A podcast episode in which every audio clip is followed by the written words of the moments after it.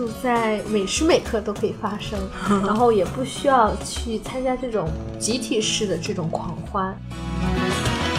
你发现你内在有很多存在本身的那些意义和价值的时候，你就会觉得好像你只需要最简单的那个东西就已经足够了。我觉得我们现代人都有一点被被宠坏了。哦，就是多走几步都觉得烦，是吧？对对对。如果这样的生活方式，它只是为了表面上的形式而存在的话，它就失去了它本身的意义。你对你有的这些物品，你有给他们爱吗？你有给他们关照吗？你真的有好好的让他们完成他们的使命？Hello，大家好，这里是初来乍到的 Hardly Talk 栏目《哈利漫谈》，由 Harley Lab 品牌编辑部的同学们主持，从不同的视角来跟你聊聊正面冥想，以及那些生活中好玩的、有所启发的事情。我们相信，生活的意义在于用心过好每时每刻，从一花一草、一茶一饭、潮起潮落中，感受日常生活背后的哲理和趣味。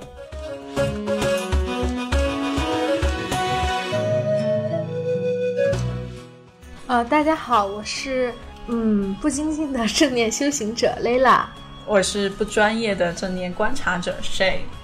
啊，今天呢，我们初次跟大家见面，这期想聊聊的话题是购物。嗯，然后在聊今天的话题之前，想跟大家聊一下为什么我们想要开设这个哈利漫谈这一次的这个新栏目。哈利漫谈其实是更想。呃，为大家阐述一些正念生活的那些那些事情，然后让大家对于正念、对于冥想这个事情的理解能够更加的全面一些啊，让大家更加知道，就是其实我们呃是关注生活的每一个细节，关注就更在意的是生活本身，而不是仅仅是在打坐坐垫上的那个练习的时间而已。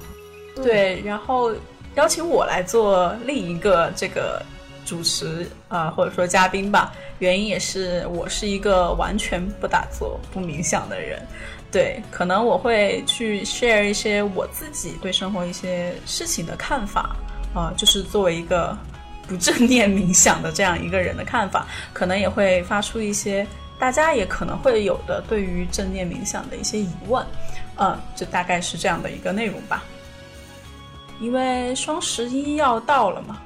大家都知道要蹭热点的嘛，所以先聊聊购物这个事情。呃，我双十一其实没什么安排，感觉跟我没啥关系。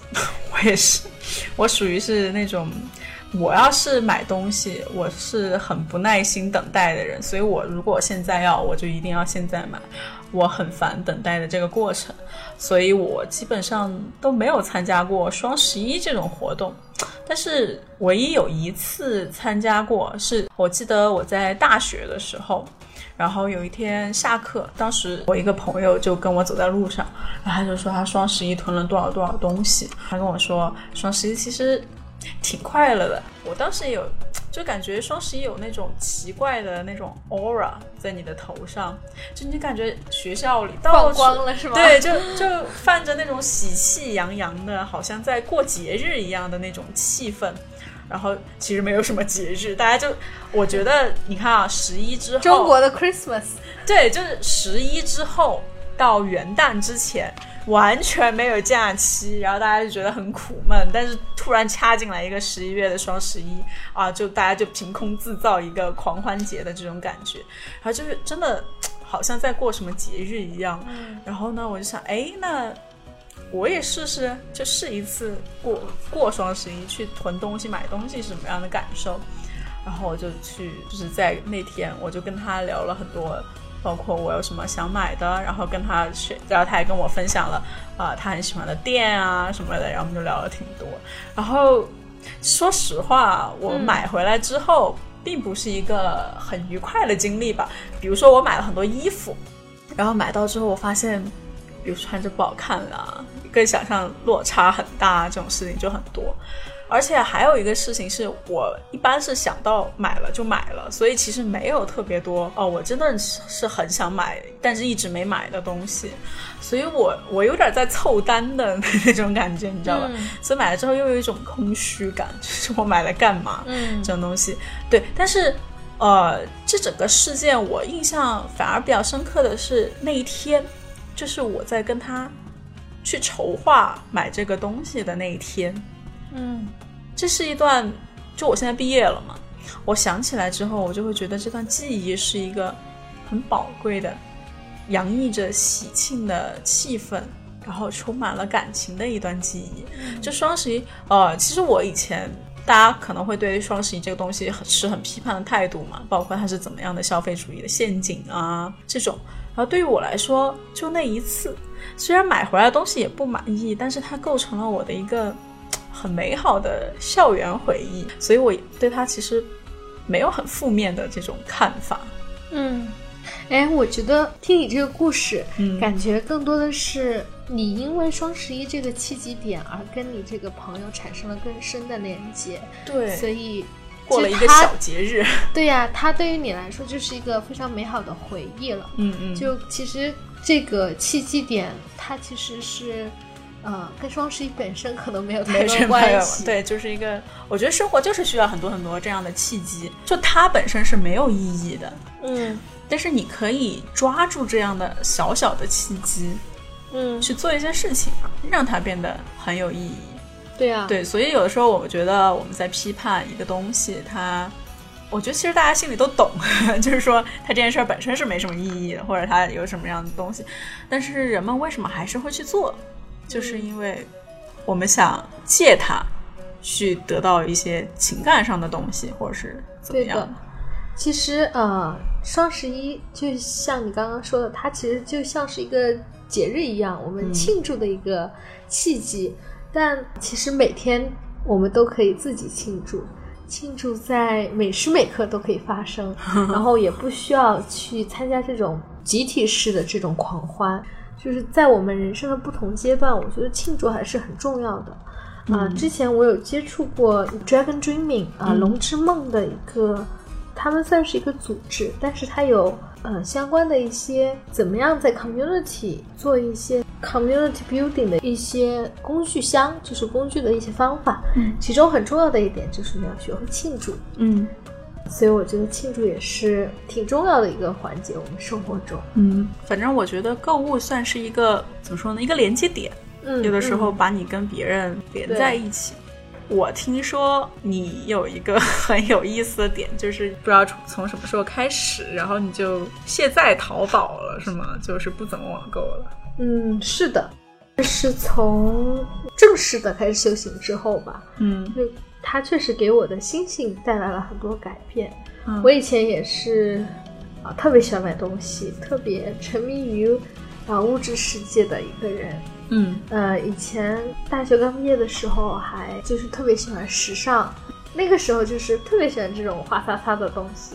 但是后来，呃，慢慢发现，其实这些外在的这些物质上的东西，不能够给我带来真正的愉悦和满足。就像你刚刚说的，啊、你买了那个双十一，参加完双十一买了那么些东西之后，发现它其实是很空虚的。嗯我当时就有很，就非常强烈的这种感受，就是，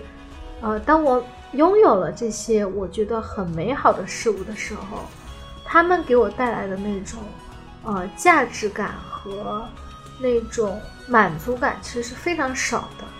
只有在我下单的那一刻，嗯它才会给你带来一个满足然后它足感。当场就结束了。对，然后从我收到这个物品到之后，接下来漫长的岁月里，它给我带来的都是一个负债，嗯就是它一直给我增加了很多的累赘的感觉。嗯但是向内探索就不一样，就是向内探索，你会发现，就是你发现你内在有很多存在本身的那些意义和价值的时候，你就会觉得，嗯好像你只需要最简单的那些东西就已经足够了，你只需要最简单的啊、呃吃然后一件衣服你可能可以穿十年、二十年，就是过得最简朴、最朴素的生活。但是你每天都是充满喜悦的，那种喜悦就是，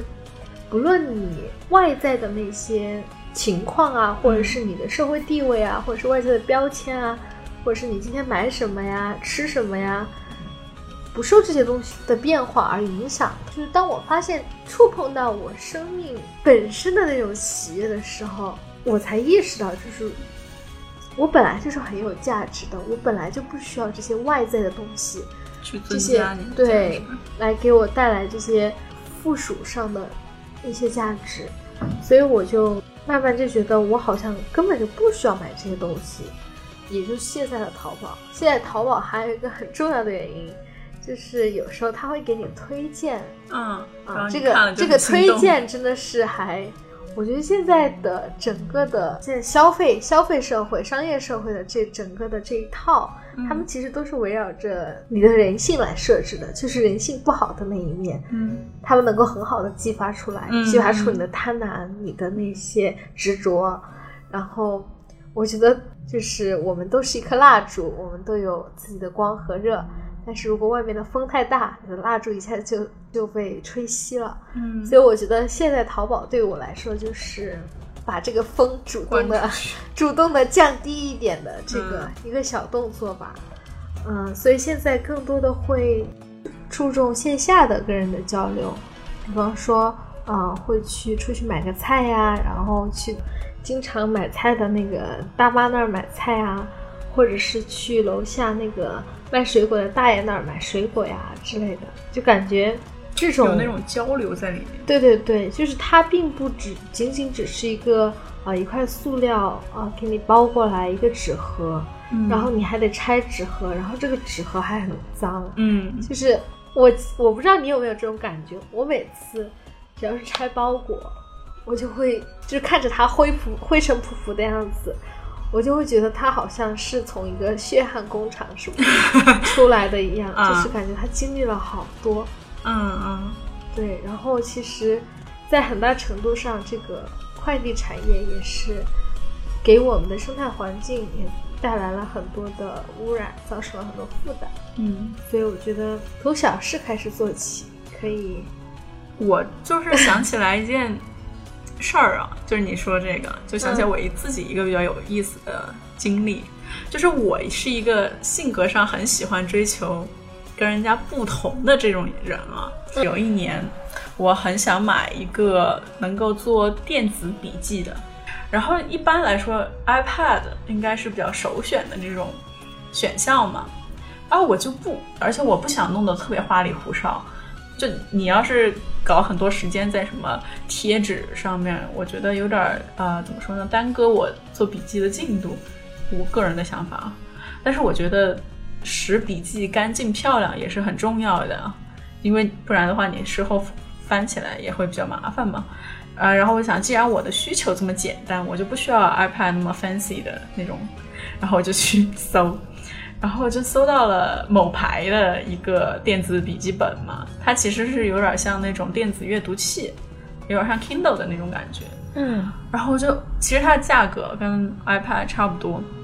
但说实话，我非常的失望。收到之后，因为我发现它这个做笔记，那个字迹也很难把它写的好看，然后也太过基础，我也很难产生用纸上写笔记的那种感觉，也不会觉得方便什么的。然后我真的特别后悔，因为那个东西我现在都没有在用了，所以我就相当于，而且我后来又买了一个 iPad，所以就是。你就让我想到，其实我是出于那种啊，我就想要标新立异嘛，就想跟别人不一样嘛，所以非要去买一个不一样的东西，看起来好像是哎呦我不听别人的，其实这是一个跟那个是一样的心态，就是你并没有说我需要什么，那我就去买什么东西，不管你是顺着那个潮流走，或者说你想我就要跟时尚走反的路，我就要特立独行怎么样？就这种想法主导了太多就购物的这种念头，所以你看，就买回来这个东西，我现在真的很后悔，就花那么多钱，对吧？然后又闲置在那里，非常的不快乐。这也不要后悔了，也不要后悔。其实我们每个人都是来体验的。对，所以后来我觉得我购物就会 sensible 一点，就会理性很多。啊，然后刚刚你说你现在就很喜欢线下的那种买菜啊那种东西嘛，其实我也是，就是我非常非常喜欢逛超市。然后，尤其是跟我好朋友去逛超市，在我看来是件非常非常幸福的事情。就是我每次去逛超市，其实我都不知道我要买什么，然后我会觉得很有那种新奇的感觉。哎呀，是的，就是哎，我不知道我今天要买什么，我也不知道晚上要吃什么，但是我觉得我会跟他聊天，然后我们会一起探讨出来。然后看到某样东西就觉得，哎呀，这样东西很好啊，然后我就去吃了，或者是买了这样东西。就整个过程，而且让我有种非常温馨的烟火气的那个味道在里面。包括很多时候，就是有很和蔼呀、很有友善的那种售货员啊，他们会过来跟你交流，很有意思，跟他们聊天。其实我觉得还有一个挺困扰我的事情，平时比如说像搬家买那个柜子。或者是桌子这种东西，我是真的很想线下买，因为我想当天就拿到，但是我找不到一个这样的地方。我去商场就没有这种地方，然后然后家居它就很偏向于那种大的那种家具，啊，就很难找哎。然后如果我哪怕真找到一家店，就要我穿整个城过去，我想算了，那我还是网购吧。就有的时候其实。你很注意，你很注意这种线下的那种情感的维系，或者是购物的这种过程，你很享受它也好，怎么样？但是客观事实来讲，有的时候你真的做不到。我觉得，对，就是从生活的便利程度来说，呃，一定程度上是这样的，但是也不是完全没有办法，就也可能就是，我觉得我们现代人都有一点被被宠坏了。哦，就是多走几步都觉得烦，是吧？对对对，所以，对，也是现在的一个社会发展的一个必经之路吧。对，如果我们的要求没有那么高的话，嗯，真的，其实生活所需要的东西都很简单，都可以满足的。只是现在我们的物质条件越来越好，越来越丰盛之后，你的要求就会越来越高。它不仅仅是在于你对这个物品本身的要求。还在于，比方说你的整个购物的体验啊，你对它的甚至包装设计，它给你带来的一些便利程度啊之类的，都会有越来越多的、越越高的这些要求。其实，呃，这也让我想起来，就是我觉得，嗯，我们有时候就会去买一些我们并不需要的东西，嗯，它在。就是在佛学里面，它更多的就是，这就是贪嗔痴慢疑里面的贪嘛，嗯，就是我们的人性的这些贪婪。这其实也在生活的其他方面也可以看出来，就比方说，我们一定要求我要的这个东西是什么什么什么样的，啊，他同时又需要满足什么什么什么样的条件，比方说，啊，他同时又要。那我今天就要到，就像你刚刚说的，我现在要买，我今天又要到，然后我又同时要对它的价格又有一些的呃限制，比方说它不能超过多少多少钱，但是它又要特别好看，然后又要特别耐用，又特别特别各种各样的符合我。其实，在呃某种程度上，这也是一种贪婪。这也让我想到，其实，在就是正念修行的时候，我们修行者很容易犯的一种。也不能叫错误吧，就是陷入的一种怪圈，就是大家经常会囤很多课，这其实跟这个囤 囤课，其实跟那个囤物其实是一样的，就是我们看到什么好的，因为现在流派这么多，大师老师呃这么多，同时网上相关的信息和资料非常之多，就很容易陷入就是。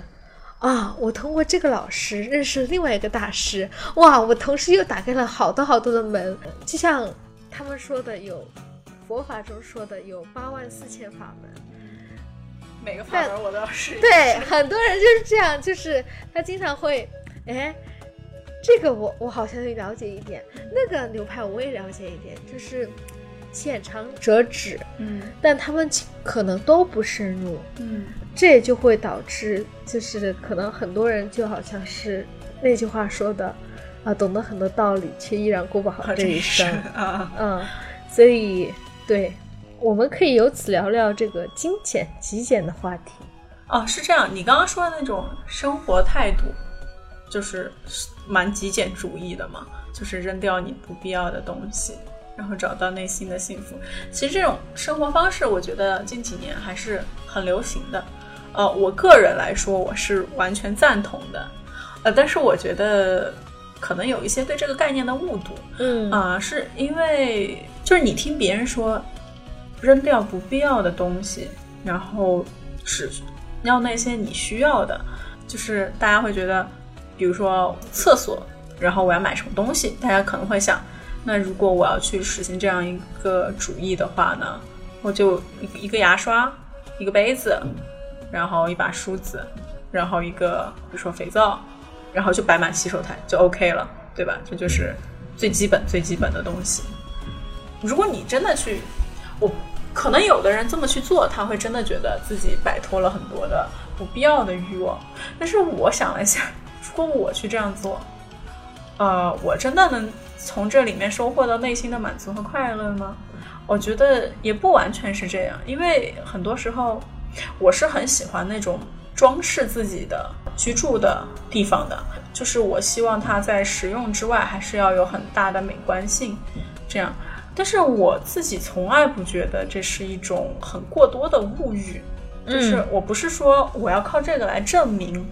我有什么价值，我单纯就是觉得我要生活在一个经过我设计、我布置、我花费心力的，然后符合我审美，我会觉得这个居住环境是很重要的，会给我一种愉悦的感受。这个并不矛盾啊，就是这个并对，不代表但是你知道最近不是就是批判这种假精致吗？就是说，当然我知道那个概念本身是说你不要去因为别人跟你说你要活得很精致，然后你就去买一些就各种各样，可能比如说你其实不听唱片儿，然后但是你听说你要活得精致一点，你就去买唱片儿，然后放在房间里，这样就可能是反对的是这样的一种概念。但是我觉得很多时候，就我们很容易从一个极端走到另一个极端。嗯对，有的时候如果就我个人的感觉是，如果你觉得嗯买一束花它没有什么实用价值，但是对你来说就是你就是喜欢呃养一束花或者怎么样的，那为什么就不去做这件事儿呢？你就是喜欢你的小房子里满满当当的，我觉得也没有什么问题。对，我觉得你对这个极简主义的理解，嗯就是可能就像你说的，到了另外一个极端，它其实极简主义讲的是，就是你能够在你在你你的能力范围内，嗯。给自己最好的，但同时是你需要的物品。嗯。我觉得这个就是它的限制，首先是它是最好的，然后第二个是是你需要的，就是同时它这个极简主义生活，啊、比方说我其实跟正念是一样的，各种各样的生活方式也好，它最终达到的目的都是能够提升我们的幸福感。如果这样的生活方式它只是为了表面上的形式而存在的话，它就失去了它本身的意义。嗯就比方说，如果你是一个很喜欢装饰家里，你很喜欢这些啊、呃小东西、小摆件的人，那你的极简的方式就是通过在你的能力范围内买你最喜欢的小摆件，嗯把你的家装饰成你最好的样子，嗯这个就是能给你带来极大幸福感的。嗯，然后同时，它是你需要的，就是我们对这个需要的理解我觉得定义是很难。对，我觉得这个需要的理解，大家可能有点有点不太确认，就是尤其是中国人，我们是一个这么讲究实用主义的民族，嗯，我们就觉得哦，好像这个东西如果它不能发挥这种功能性的功能性的价值，它好像就我们就不需要。需要。但其实并不是的，我们反倒是那些能够给我们真正的精神上、心灵带来美好体验的这些东西，嗯恰恰是我们最需要的呀。但我觉得就是大家会有一个问题，就是是这样的，有的时候，因为你知道现在大家是没有办法去避免去看见那种广告啊，就软广、硬广或者怎么样的。有的时候你看见漂亮的一样家具也好，或者是怎么样的也好，你觉得你买了它，或者你用起来其实是觉得有一定的，呃，很高兴的那种感觉。比如说，你买了一组很漂亮的那种厨房用具，然后你觉得是很满足的，就感觉很快乐。但是有的时候你会有那种疑问，其实你可能是在看了别人的 vlog，然后你觉得他有那样一种套件去做饭，然后你觉得那个画面很好看。你觉得这样生活你很向往，你可能是看了他的这样一个视频，然后你产生了这种我也想拥有的欲望，对吧？然后，但是你你要是买来了，有可能你确实也觉得，嗯，很很好啊，我觉得用它我确实很快乐。当然，你也有可能就是说你不太做饭，但是就什么可能性都说不准。所以在我决定要去买它的时候，有的时候真的你就说不好，我真的需要它吗？还是我是因为别人那个东西，在我看来，哎，好像很不错，所以我也想要的这样的一种心理呢？就是有时候你这个需要，就是是很难去辨别的。所以，嗯，这也是为什么我觉得，嗯，其实修行很重要的一个点，就是它能够，呃，帮助你辨别你大脑的声音和你内心真实的声音。就是其实我们脑海中每天都有那么多的思绪、杂念，各种各样的东西，每时每分每秒，可能每个人的大脑都一直在飘乱着各种各样的思绪。可能上一秒你觉得这个东西很好，下一秒你就觉得哇，我为什么买了它？但是你内心真正需要的是什么？我觉得这一点是很重要的。所以这是为什么我们说正念它能够通过向内看的。这样的方式来告诉你，慢慢当你静下来的时候，你内心的声音是什么样的感觉？当你在无数次的长时间的正念练习中，你找到了这个新的声音，这种身体的内在的那种真实自我的声音的时候，啊，你再回到这个日常的生活中，你再比方说套入到你这个购物的场景中，你再。你就可以去判断、去辨别，咦，我想买这个东西了，嗯，但这个东西就是在购买这个行为背后，我最真实的需求是什么？可能这个点，我是有一个我想要跟人家产生连接，但是我不知道要怎么做，就可能说就是因为，呃，我的这种可能是孤独感，或者是一些焦虑。让我选择去忽视这些真实的情感，而用购买这个行为来填补、镇压住我的这个真实的情绪，这也是有可能的。所以我觉得，就是通过正念练习，它能够真的帮你去辨别你内心真实的声音和你脑海中的这些声音。所以，嗯，这个对于，哎，对我想问一个。就是关于正念练习的一个问题啊，就是我一直属于那种相信是顿悟派的那种人，就是我觉得一个人如果他在那某一秒忽然想通了一件事情，那他就想通了，就说正念吧，嗯，这种你一下子就明白，就是某一时刻你突然就明白那个道理，那你就明白了。但是有可能，对吧？我每天都十分钟我去冥想，但是我完全好像在浪费时间。其实，嗯，这个事情 其实跟你做任何事都是一样的，就它就是一个量变到质变的过程。我觉得你做任何事情都是有那种啊哈 moment，就是你说的啊，我突然间就顿悟了，就是你顿悟的那一刻。但是你如果没有之前的那些量的积累，我觉得可能是因为正念冥想，在我看来，它是一个呃比较灵的这种东西。就它的量变的积累，会跟别人别的东西的量变的积累，就怎么说呢？就是比如说哈，你要练字儿，是你可能就是练好长一段时间，字儿都写的不太行，但是突然有一天，你突然脑袋就清醒了，就觉得要这样写。但是他不管怎么样，就是你能看见一些进步。我明白你说的，对我只是作为一个旁观者来说啊，我觉得会不会大家会有这样的疑问？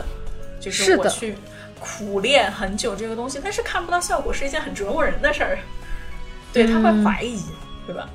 我到底有没有用做这件事儿？我觉得这种怀疑，嗯你可以当它产生的时候，嗯你可以问一下，这个怀疑是从哪里来的？嗯其实也就是你的大脑在怀疑，嗯你的心是不会怀疑的。为什么它不会怀疑？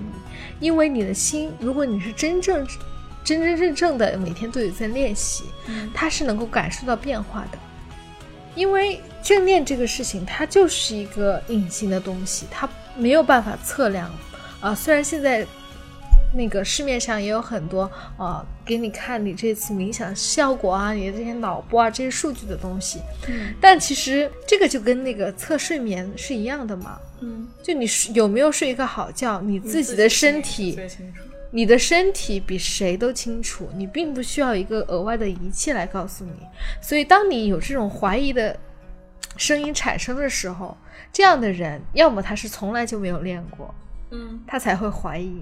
要么就是他练了很久，他有这样的怀疑，但他没有，解决这个就是这个怀疑其实是他头脑层面的怀疑，嗯。他的练习还不够到说他能够真正的听到他内心真实的声音，就告诉他哦，原来我，他真正的去感受的时候，他就会知道，我真的是内心变得更平静了，我是有在慢慢在转变的，嗯所以我觉得更多的是，它是一个静心的过程，静心就是要让你，呃，真正的向内看，真正的去看一下，哎，你的这个人，你的这个生命，它的本质到底是怎么样的？它内在到底在发生些什么？是抛去外外在的就是所有的这些这些杂念、这些声音之后，它到底最需要的是什么？嗯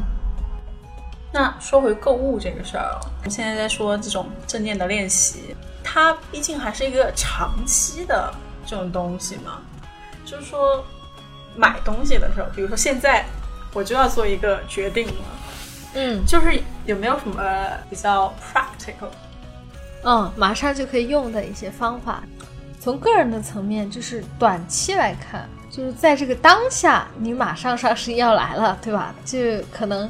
今天今天晚上十二点那个拉开帷幕，然后你现在啊还有两个小时在做作业，嗯你能够做什么？我觉得第一步就是，确实还是明确你的需求。嗯就我觉得还是要有目标。就我们不管做什么事情，嗯就有目标的话，你可能就不会走得太远，就是走得太偏。你至少是啊、呃往这个目标的方向去前进的。就比方说，你可以在这个，比方说开始之前列一个你你的需求清单。呃，你觉得在你现在的生活中，你这一次你打算买一些什么东西？哪些是你的需求？你把它列出来。然后在你的需求清单以外的东西，就尽量不要去买了。我觉得这个是很重要的一点。不管